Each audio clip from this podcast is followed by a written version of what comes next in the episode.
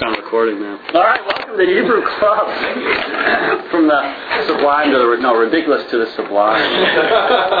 we're going to finish Psalm 102, uh, and then we're going to go to Psalm 130. And uh, we were actually at uh, verse 23, and kind of in the second movement of the psalm. In the first part through verse 12, the psalmist had laid out his lament, uh, what some call his complaint, but his describing of his distress. And uh, notice now in this second part, from verses 13 through 23, roughly 10 verses, um, he exhibits his trust in Yahweh and uh, talking about how, you know, for example, in verse 18, how Yahweh turns to the prayer of the outcast or the destitute one, doesn't despise their prayer, and how he watches from on high um, to listen to the complaint of the prisoners. Notice you get to verse 21, uh, 20, 21. Um, and uh, verse 22, then, you see, to declare in Zion the name of the Lord and his praise in Jerusalem. So notice how the mood and tone of the psalm has changed as his faith in Yahweh and in his presence and in his power reexerts itself. Um, now, verse 24, you see a different movement here um, and a different tone again. In Abaderek Kochi Kitzar Yamai. In that is the Piel form, perfect, um, and it means here to afflict or to oppress. All right, and I think that the subject um, is uh, Yahweh. I mean, he's talking about Yahweh. He has afflicted on the way Kochiv. Now, notice how the Masoretes want you to pronounce that. Can you guys figure that out? This is a Karei Ketib reading. How, what do they want you to read here? With that weird pointing. Kochi? Kochi, right, my power. Notice that the text has Kocho, the consonantal text, his power, but that doesn't make any sense. And remember, Vavs and Yuds are very often interchanged. That's a very common corrective correction. And so almost every translation will go with my power. So he has afflicted in the way my power. He's afflicted my strength, oppressed my strength. Okay? Kitzar Yami. This is a Piel. Um, the Qal means to be short. So what would the Piel mean? Make sure it becomes a factitive. Notice when you have stative verbs, they usually become factitive in Piel to make. All right. So. Like making it. So hifil, when you have it, if you have a, uh, a stative verb um, in the Qal in the hifil, they will be usually transitive or sometimes active in transitive. The active transitive, not causative.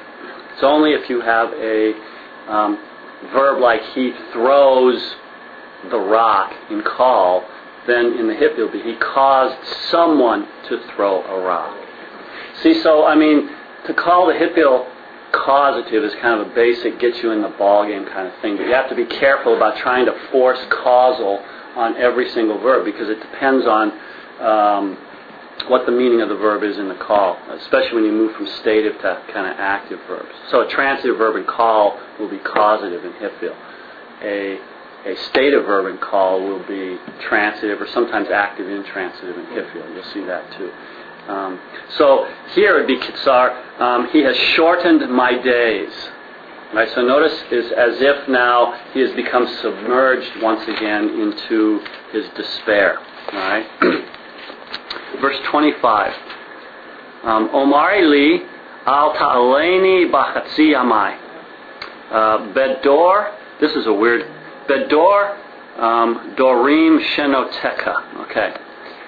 Uh, Omar. Um, notice that uh, I say Eli, oh my God. I say, oh my God, Eli.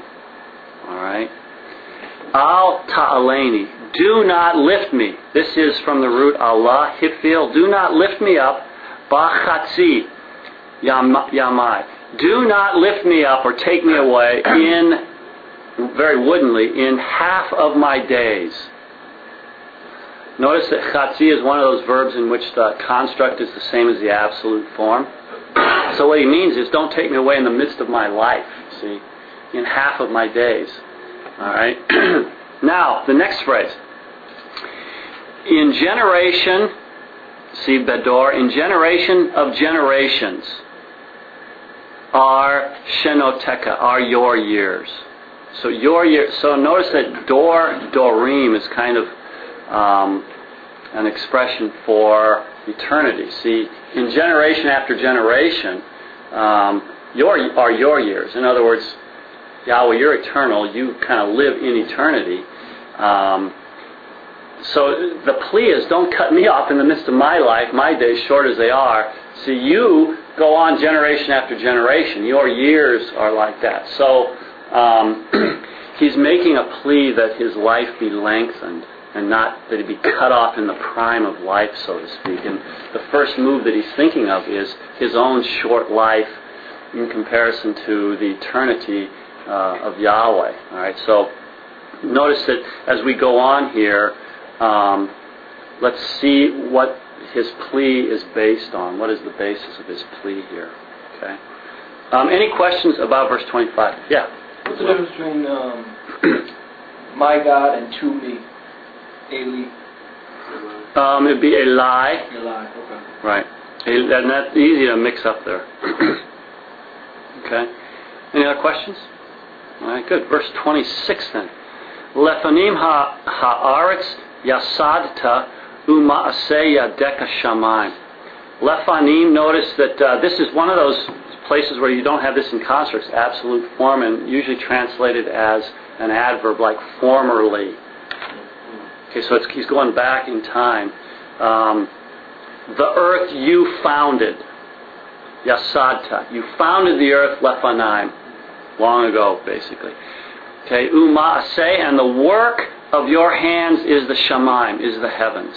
Very nice balanced line there. See, long ago you founded the earth. The work of your hands is the Shemaim, is the heavens. So notice he really attributes the creation of the whole universe to him. All right. Uh, verse 27. Hema yovedu ve'ata ta'amod ve'kulam kabeged yivlu. Uh, I'll finish off the verse. Um, Kalavush tachalifem ve'yachalofu. okay, this is very interesting. Okay, so notice 26. Formerly you founded the earth, and the works uh, and the work of your hands is the heavens. Now notice how the pronoun refers back to them, and it's kind of in an emphatic position. They, yovedu, they will perish. All right? Va'ata, but you, ta'amod, will stand. See how nice that is with the pro. Uh, you don't need the uh, pronouns in either case, really, to make sense grammatically, but they're added there. And notice how the contrast, how he's setting up the contrast. Um, they will perish, but you will stand. So notice that the psalmist is making a very definite separation from between the cosmos, creation, and Yahweh.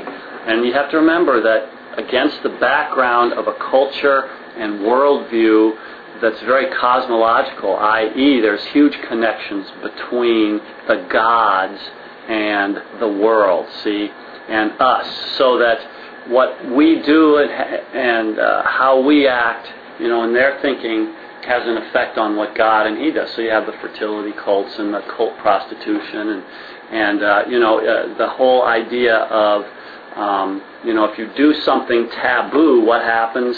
Well, that's why things go bad in your life. So against that worldview, notice how the psalmist really assumes a very different kind of world in which Yahweh is the creator and master of the world, in a sense transcendent above it, and um, um, uh, he's he you know the Psalms always kind of work from that understanding, and so um, I would recommend if you want to read something really interesting about this, it's Peter Berger's The Sacred Canopy when he starts talking about uh, the disenchantment of the world, uh, and in Israel kind of makes this move.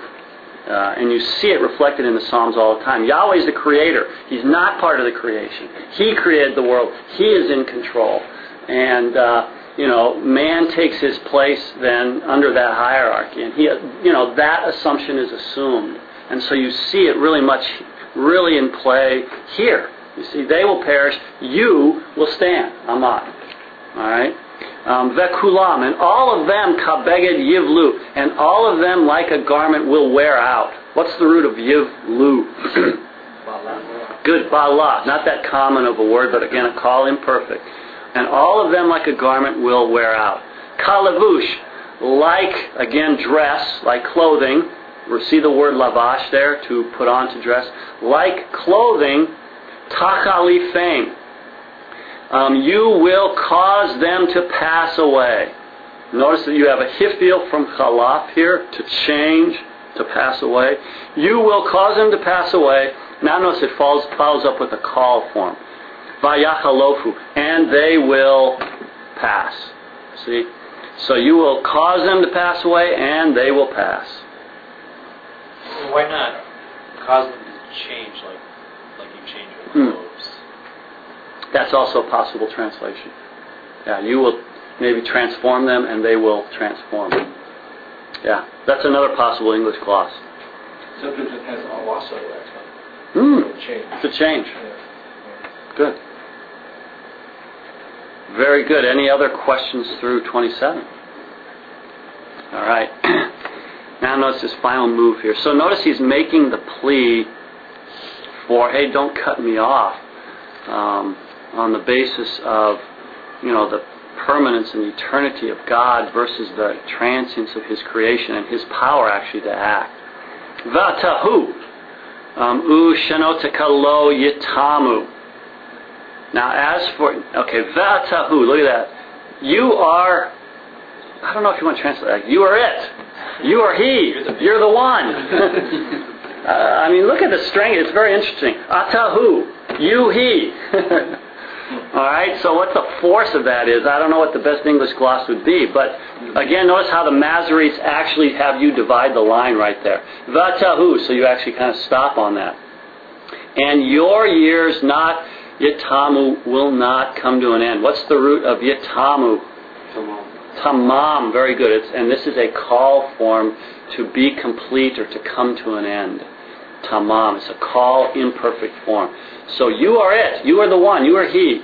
And your years will not come to an end. All right? Yeah. Yes. Could uh, the Atahu just be an attempt to somehow mim- mimic Anihu? That's a good question. You know, when I am Yahweh he. says, I am he. Yeah. You know, it's Yeah. I don't know. It's a good question. Uh, it'd be interesting to see uh, how often this kind of construction occurs. And I, I usually check stuff like this, and I didn't check it today, just to see how often that that. the, Uh, Psal- the, the Psalms use Anihu, I am he. It's in Isaiah. Yeah. oh, the Psalms. Yeah. I don't know. I have to check and see for sure. I don't know. I have to get these memorized like my dad. Anyway, verse 20. That's another story. led to my uh, scarred self-image. anyway, verse 29. B'nei avadeka yishkonu ve'zaram lefaneka yikon. Um, the children of your servants. See, this is great. Now notice where he, where he goes here. The children uh, of your servants, yishkonu, they will shakain. See, they will remain or stay. Um, this is a Qal imperfect. What's a little unusual about the form of it? Plain name spelling? Yeah, notice the plene spelling, and if you look at the Masoretic note on the side, it occurs um, two times, probably in the Psalter. Once Malay, which is what you have here, and once Chaser, lacking the Vav.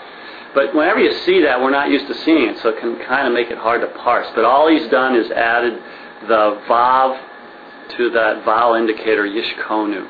All right, and you know maybe it's because it's in pause as well, but I'm not sure. I, I'm not going to say that for sure. So anyway, the children of your servants will remain. That Zaram and their seed before you, Yikon. Their seed will be established. That's the uh, nifal from Kun, and their seed will be established. All right. Now notice um, what's left out that the, the reader is begging to supply the answer to the question. Well, how long? And the implicit answer is forever. See, that's what that's what I love about the Psalms because what's unstated is just as important as what's said. So notice throughout the argument he's been talking about Yahweh's eternity and the transits. Now he's going, well, what about your people as separate from creation? Notice he has this kind of final affirmation. They will remain. They will be established. And so the re- it's left to the reader to kind of put down the other shoe forever, just like you are forever. See? Um, and uh, so the psalm kind of ends on that note of hope um, for his uh, life and existence due to the power of Yahweh. Right? So it's kind of a great move that he makes right at the end there. Uh, any questions about that song? All right. Good. Let's go then to Psalm 130. We have two more to go, and 130 is the next one. A nice, beautiful psalm, a lot of which you will be familiar with. Notice that this is one of the Shir Ha Ma'alot, the Song of Ascents. Notice that you have this whole group of psalms from 120 through 134 that all have that Shir Ha Ma'alot as the title. Everybody see that? And uh, it suggests that these were um, said while uh, God's people were on their way to Jerusalem to celebrate one of the festivals, and some suggest that it was used as they were um, going up the steps to the temple. Uh, could be any of those, but uh, uh, they're beautiful psalms, and you'll notice and be familiar with this one rather quickly. Okay, so uh, Shir Hama'alot, uh, Song of the Ascents, the going ups, the ups. Mima'amakim Keratika Yahweh from the depths. Okay, notice the what's the root from ma'amakim? Amat means to be deep, to be deep, and you also have a word for valley formed with that root. So from the depths, keratika, I called to you, O Yahweh. Adonai Shima Bekoli Tihyena Ozneka Kashuvot Lekol Tachanunai. O Adonai, hear. Notice that that's an imperative with that head at the end. Hear Bekolo, hear my voice. Tihyena Ozneka. Let your ears, or may your ears be kashuvot. Um, this means attentive. It's an adjective, feminine plural. The uh, masculine singular form is kashuv, and remember the root, the hekashiv, hifil, to pay attention to. Kashav means to be attendant to. So notice you have an adjective form with the same kind of root letters. May your ears be kashuvot, attentive to the cold, to the cry of my tachanunai, to the cry of my pleas for help, pleas for mercy. From kanan, to be gracious to, notice. Tachanun is a noun, this time formed with a tav, uh, with the same meaning.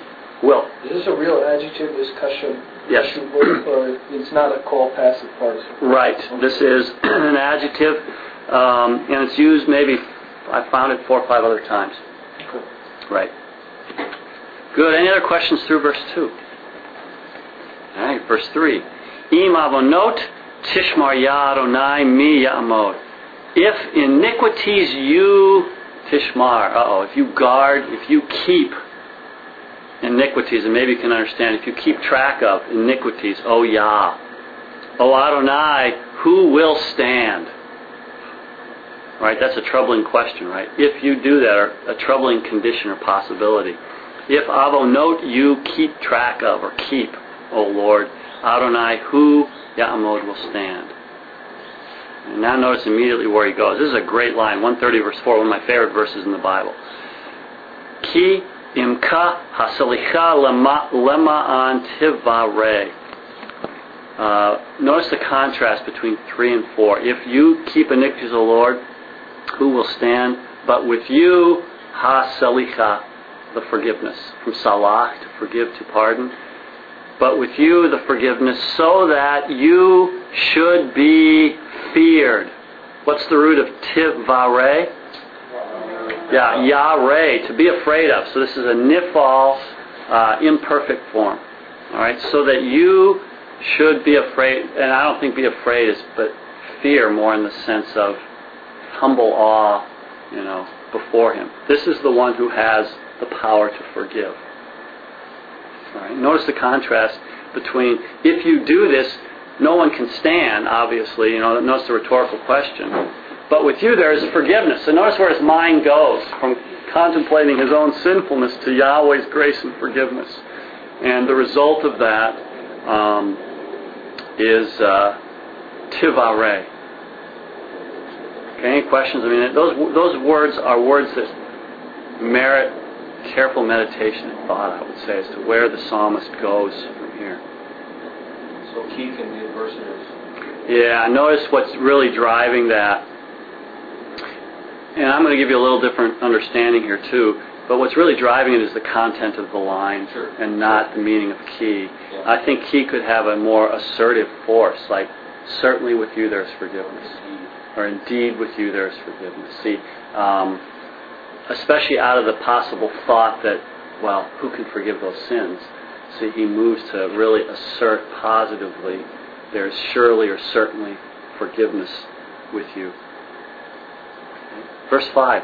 Kiviti Yahweh kivta nafshi ve'lidvaro hochalti.